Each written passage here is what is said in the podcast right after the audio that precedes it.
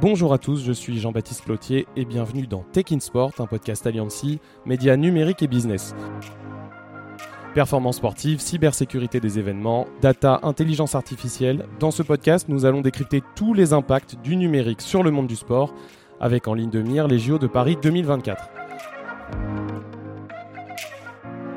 Aujourd'hui, on est avec un triple vainqueur de la Transat Jacques Vabre, double vainqueur de la Route du Rhum, le skipper Coesio, Erwan Leroux. Bonjour Erwan. Bonjour Jean-Baptiste, bonjour à toutes et à tous. Et donc là, aujourd'hui, euh, on est dans un endroit particulier pour parler d'une technologie spécifique sur votre bateau, un trimaran Ocean 50. On est à Saint-Quay-Portrieux et c'est euh, le trophée des multicoques de la baie de Saint-Brieuc où, qui vont rassembler forcément des Ocean 50, euh, les petits copains de la catégorie. Et donc c'est une régate qui aura lieu vendredi, samedi et dimanche. Et donc c'est une régate en préparation de la Transat Jacques Vabre que vous allez faire en novembre. Ouais, c'est ça. C'est pas une course en double, c'est une course en équipage, mais ça permet de se confronter contre les petits copains. C'est en équipage, ça permet aussi d'inviter euh, nos partenaires, euh, des partenaires de l'organisation, voilà, des gens qui nous font confiance depuis des années. Et à 5 c'est la 17e fois qu'on vient. Puis on vient venir aussi au contact des kinosiens et des kinosiennes qui nous font plaisir à chaque fois de d'animer qui, sont les habitants de la ville de Saint-Quay-Portrieux. Exactement, et, et, qui font euh, voilà, qui font l'animation à chaque fois tous les soirs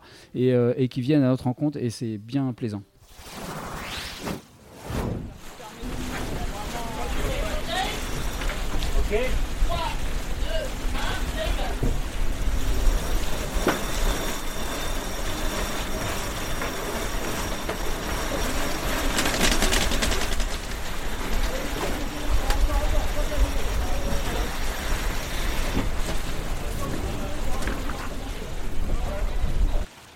Sur votre trimaran, vous êtes donc en train de, peaufiner tous les réglages et il y a énormément de technologies dessus et en particulier une technologie qui sert au pilotage automatique. En fait, on est, les bateaux sont, quand même, euh, ont beaucoup de capteurs, à la fois euh, pour capter bah, le vent, pour avoir un tas d'informations, euh, centrale inertielle, capteur de, hauteur de dérive, capteur de rec, enfin voilà, tout un tas de capteurs qui agissent, enfin et surtout qui nous donnent des indications sur euh, comment est réglé et comment notre bateau évolue et avec quelle force de vent, avec quelle hauteur de vague, avec euh, quel gîte, avec euh, donc tout un tas d'informations. Alors la gîte pour les non-initiés, la gîte c'est l'angle quand le bateau est penché, c'est ça? C'est ça, quand le bateau est penché, il y a aussi il y a, y a l'accélération, il y a voilà, il y a tout un tas de, de données aujourd'hui qui sont enregistrées dans nos bateaux et euh, qui permettent euh, à la fois d'analyser la performance des bateaux et à la fois de pouvoir imaginer le développement des bateaux. D'accord, donc tous ces capteurs, ensuite, ça vous donne énormément de données et toutes ces données sont ensuite centralisées et analysées par un algorithme, une intelligence artificielle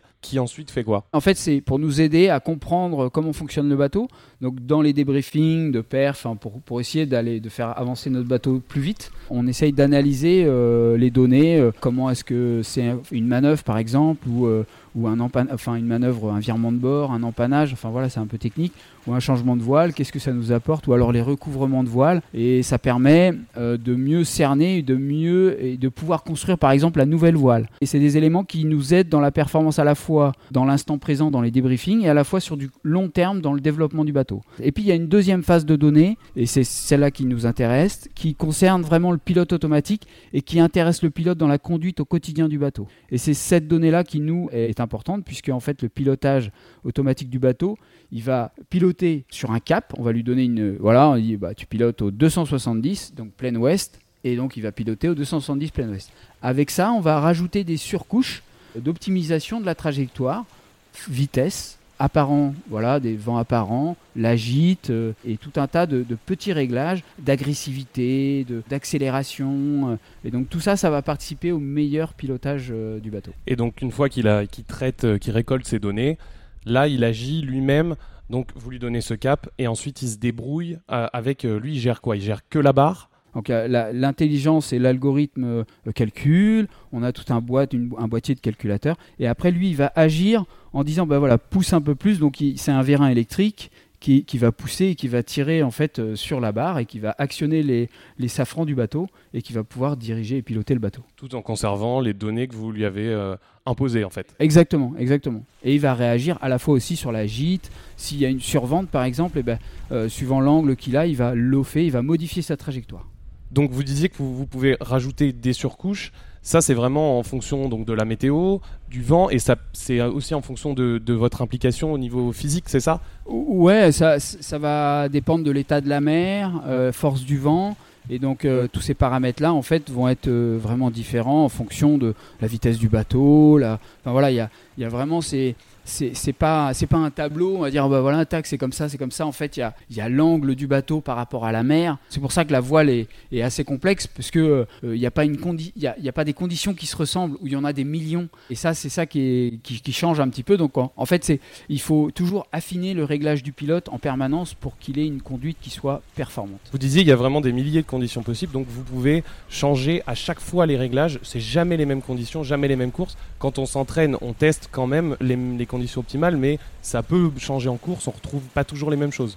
Exactement, on va, on va avoir des réglages, on va dire, basiques qui vont euh, pouvoir servir dans certains types de conditions, dans du vent portant, dans du vent auprès, enfin, quand on a du vent de face, quand on a du vent dans le dos. Et, donc là, en fait, on va pouvoir euh, voilà, à peu près analyser, on va pouvoir avoir un type de conduite, mais pour les réglages fins, et c'est ce qui va donner en fait les 3-4 nœuds qui vont aller faire qu'on va plus vite. Et, donc ces petits réglages fins qui vont permettre au pilote bah, de mieux agir sur, la conduite du bateau.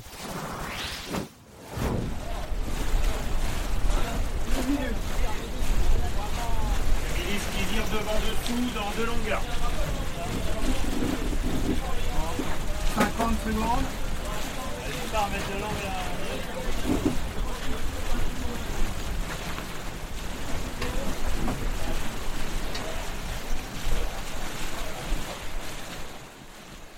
Quelle est la place de, de ce pilotage automatique au quotidien quand vous êtes en mer, en course au large En, en course au large, c'est 97% de notre quotidien. Et donc en fait, on a C'est énorme. Ouais, c'est énorme. C'est en fait on agit. euh, bah, L'avantage du pilote, c'est qu'il il, il- il a pas peur, il est pas mouillé, il a pas faim. Donc, euh, Oui. donc, euh, donc en fait, faut l'utiliser. skipper qui est, euh, Voilà. Alors il consomme un peu. il consomme de l'énergie, mais par contre, euh, il a une efficacité qui est assez redoutable. Et c'est pour ça qu'on lui fait aussi confiance. Euh, on le fait confiance, mais pas une confiance aveugle. Et donc voilà, on, gar- on garde quand même un, garde-fou euh, euh, sous la main pour justement pouvoir agir en cas de défaillance du pilote. Mais on arrive à un niveau de fiabilité qui est assez exceptionnel, notamment avec le pilote Pandintech. Vous le contrôlez tous les combien de temps? Quand vous êtes en mer, vous le lancez, vous vous dites euh, toutes les heures, toutes les demi-heures, je vérifie qu'il est bien. Ah non, non, non, on va faire un réglage et on va agir sur le réglage en disant voilà, un petit quart d'heure, on dit bon, c'est pas mal. Ou alors hop, on va changer. Enfin voilà, c'est- comme un réglage de voile. C'est exactement pareil. Donc le réglage de voile, on va agir dessus toutes les 5 minutes ou peut-être toutes les demi-heures. Quand on est sur des, sur des longs bords, ça va être peut-être un peu plus longtemps. Mais c'est un vrai réglage euh, de perf. Donc c'est vraiment quelque chose qui gère 97% du temps la trajectoire, mais que vous avez 100% du temps en tête. Exactement. Et en plus, je rajouterais juste qu'il a cette consonance où il va apprendre pendant le premier quart d'heure où on va mettre euh, en mode perf, il va apprendre, c'est-à-dire qu'au moment où on va appuyer sur le euh, on, en fait, il va progresser dans les 15 minutes et il va avoir une meilleure trajectoire, il va avoir des meilleurs angles de barre. Et, et ça aussi c'est important, c'est-à-dire qu'il apprend en fait Du lacet, de l'accélération et de la centrale inertielle, il va apprendre et donc il, il va mieux agir dans ce premier quart d'heure là. Donc c'est important de le laisser longtemps une fois qu'on l'a activé. Parce que vous disiez, il est plus performant que l'humain finalement. Sur la moyenne, oui. Pas à l'instant T, mais sur la moyenne. Pour quelle raison? Parce que l'humain, parfois, il met plus de temps à, à régler les. Ouais, lui il va tout droit quoi. Le pilote il va en lui dit au 270, il fait 271, 269, 270, 271, 269, 270. Enfin il- voilà, il est stable. Nous, on va faire peut-être 275 pendant 10 secondes et donc en fait ça, ça marche pas. Ah oui, c'est 10 secondes qui sont clés. Bah ouais, en cumulé. en- Exactement, et donc en fait ça veut dire que le bateau il va pas droit, c'est-à-dire qu'en fait on n'a pas une trajectoire qui est rectiligne. Et, et pareil sur le mode, parce qu'il y a un autre mode, c'est le mode vent, là on a parlé du mode compas, mais, mais quand il suit l'angle du vent réel, donc si on lui dit de rester à 80 degrés du vent réel, et ben en fait il va continuer à suivre le vent tout le temps. Et donc nous, bah forcément des fois on va être à 90, des fois on va être à 70, et, et donc on, on va pas suivre exactement, alors que là il va suivre exactement le vent. Et quand le pilote automatique gère le bateau, gère le cap, ça vous permet de vous concentrer sur quelle autre tâche ou de faire quoi d'autre? Réglage de voile, navigation, régler le pilote. euh, et donc en fait, voilà, vivre, brosser les dents, euh, euh, se reposer, manger. euh, voilà, il faut gérer la journée sur 24 heures. Vous disiez que ça consomme de l'énergie. Comment est-ce que vous récupérez cette énergie? Comment vous la créez, cette énergie en mer? Alors du coup, on a un parc batterie. Du coup, euh, en fait, on va recharger ce parc batterie. Donc on a trois, on a même quatre sources euh, de recharge. Donc on a l'éolien avec une éolienne euh, derrière qui va tourner avec le vent apparent. Ensuite, on a l'énergie solaire parce qu'on a des panneaux solaires qui vont produire de l'électricité. On a la pile à combustible. Donc avant, on avait une pile à combustible d'hydrogène, mais avec la difficulté de trouver l'hydrogène, on a changé de pile. Maintenant, on est passé à la pile à combustible d'éthanol. Donc c'est quand même de l'énergie fossile, euh, mais quand même moins polluante. Et donc cette, pile-là, elle, fonctionne euh, notamment quand on a trop de vent apparent ou pas assez pour faire tourner l'éolienne. Donc euh, voilà, donc on multiplie en fait les sources de, de recharge, puisque en fait c'est la clé. Et au cas où, on a quand même un moteur, et le moteur nous permet, on a un alternateur qui est branché sur le moteur, et ça nous permet de recharger les batteries avec forcément le gasoil. Eh ben, merci Erwan d'être venu nous rendre visite dans ce podcast, de nous avoir accueillis euh, à Saint-Caportrieux et pour un tour en mer euh, sur le trimaran Coesio. On vous souhaite bonne chance sur le trophée des multicoques, donc c'est le week-end du 14 juillet à Saint-Caportrieux, et évidemment sur la Transat Jacques Vabre pour une quatrième victoire. Et c'est l'objectif avec Audrey Augeroux, quatrième victoire sur la Transat On va tout donner pour ça. Et ben, on vous invite à suivre euh, les aventures de- d'Erwan Leroux et la Transat Jacques Vabre au mois de novembre, C'est ça, à bord de Coesio. entre Le Havre et Fort-de-France en Martinique. Merci à tous de nous avoir écoutés. C'était Jean-Baptiste Lautier dans Tech in Sport, un podcast Alliancy, médias numériques et business. Et on se retrouve très vite avec un nouvel invité pour décrypter la montée en puissance de la tech dans le monde du sport.